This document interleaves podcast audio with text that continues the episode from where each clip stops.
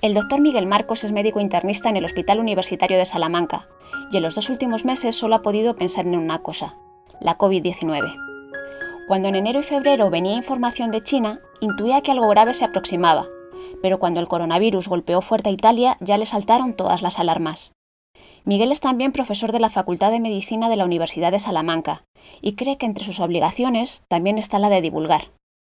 Sus hilos en Twitter, por ejemplo, nos ayudaron a muchos profanos a entender que la comparación que se hacía de la COVID-19 con la gripe común era solo un deseo.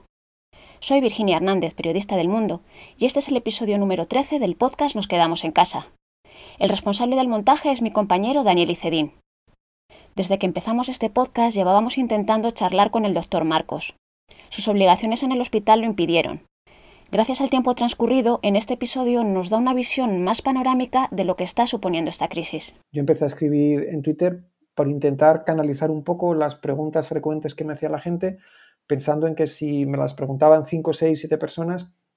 pues que mucha más gente podía tener esas dudas y esas inquietudes y por eso las escribía en la cuenta de Twitter que tengo y realmente había mucha necesidad y sigue habiendo de información y entonces pues sí que mucha gente me ha seguido en Twitter en estos días y ha comentado mis hilos porque creo que tal vez eh, sí que he ofrecido un poco de información eh, dentro del, del cúmulo de datos que hay que es totalmente imposible que nadie sepa exactamente lo que está pasando que podamos eh, o, que nadie pueda pretender saber todo. También es cierto que el hecho de escribir y de plasmar las ideas a mí también mm, me sirve un poco como no como válvula de escape exactamente, sino como un método pues, para expresar mis, eh, mis ideas de otra forma, relajarme un poco, transmitir lo que está pasando. Salamanca ha sido una de las zonas más afectadas y su hospital, como muchos otros, tuvo que transformarse para poder salvar las vidas de tantos y tantos pacientes. Su especialidad, medicina interna, ha estado en la primera línea. Miguel explica que ni él ni sus compañeros sabían lo que iban a ser capaces de hacer. Y luego durante la pandemia, pues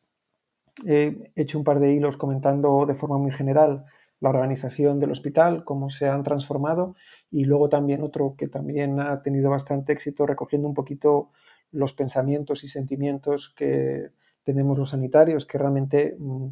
vivimos en zona de contagio, como quien dice, y tenemos que desbloquearnos un poco mentalmente, pero pese a eso el estrés y la carga emocional que soportamos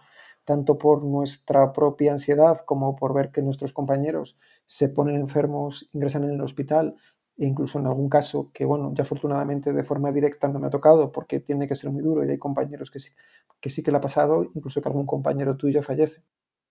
Pues ahora tenemos todavía muchísimos pacientes, afortunadamente lo que es la fase de subida de la curva ya la hemos pasado, con lo que lo peor, ya nada puede ser peor que esto, eh, sigue habiendo muchos pacientes, pero yo se lo digo a la gente, mm, yo jamás hubiera imaginado que vería o que viviría lo que estoy viviendo. Yo jamás pensé que me vería en situaciones en las que me, he visto en el hospital y lógicamente espero no verme nunca más, nunca espero que tengamos que volver a pasar por esto. Dentro de lo que ha sido mm, esta auténtica mm, tormenta, esta auténtica catástrofe que hemos tenido que atender, una medicina de guerra, medicina de catástrofe, todo el hospital se ha puesto las pilas y se ha conseguido, yo creo, mantener un nivel de calidad asistencial bastante aceptable para lo que ha sido esto. La solución definitiva la tendremos con la vacuna. Es cuando ya, pues igual que el sarampión, en este punto es muy importante mencionar que estamos viendo lo que ocurriría en una sociedad sin vacunas.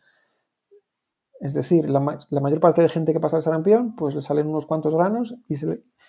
y se le quitan, pero uno de cada mil puede tener complicaciones graves, pues eso es lo que estamos viendo ahora. Una enfermedad que mucha gente la pasa de forma leve, pero uno de cada 100, uno de cada 500, según la edad, tiene complicaciones graves, tan graves que puede llegar a, que puede llegar a fallecer. El doctor Marcos dice que, como ocurre con la gripe de 1918, la COVID-19 aparecerá en los libros de medicina como un hito pero para la mayoría esta crisis quedará solo como un mal recuerdo. Pero la gente a la que se lo contemos no será consciente de esto. Se irá olvidando y solamente los que lo hemos vivido directamente, en este caso la gente que ha sido víctima directa o que ha tenido algún familiar que ha fallecido, pues lógicamente recordarán esto con un dolor eh, bastante importante y será una herida que llevarán. Y luego el resto de gente que hemos estado, que hemos estado, que hemos estado alrededor, pues intentaremos, intentaremos volver a hacer vida normal eh,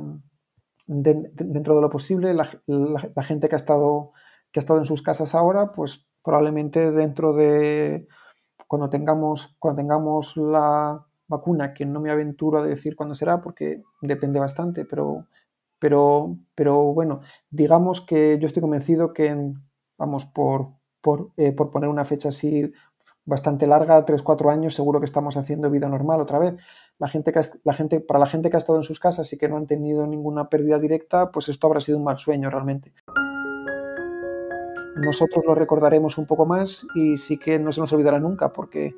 las experiencias que hemos tenido, tanto a nivel de trato con el paciente como de compañerismo entre nosotros, han sido de una intensidad tremenda. Entonces eso es, eso es imposible que se nos olvide nunca.